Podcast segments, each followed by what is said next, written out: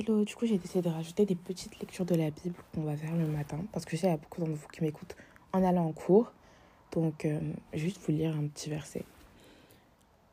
Donc, Proverbe 10, verset 22. C'est la bénédiction de l'Éternel qui enrichit et il ne la fait suivre d'aucun chagrin. J'aimerais te rappeler aujourd'hui que peu importe ce qui t'arrive, à quel point tu te sens mal aujourd'hui, sache que ça peut être une bénédiction.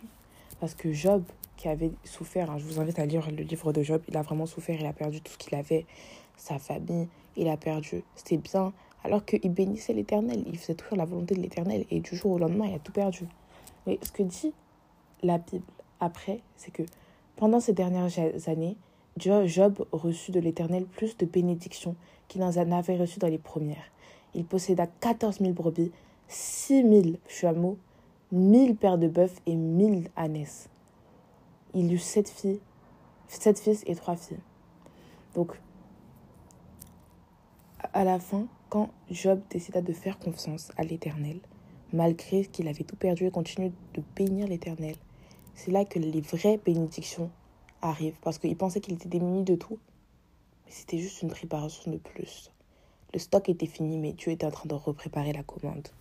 Donc, je te bénis.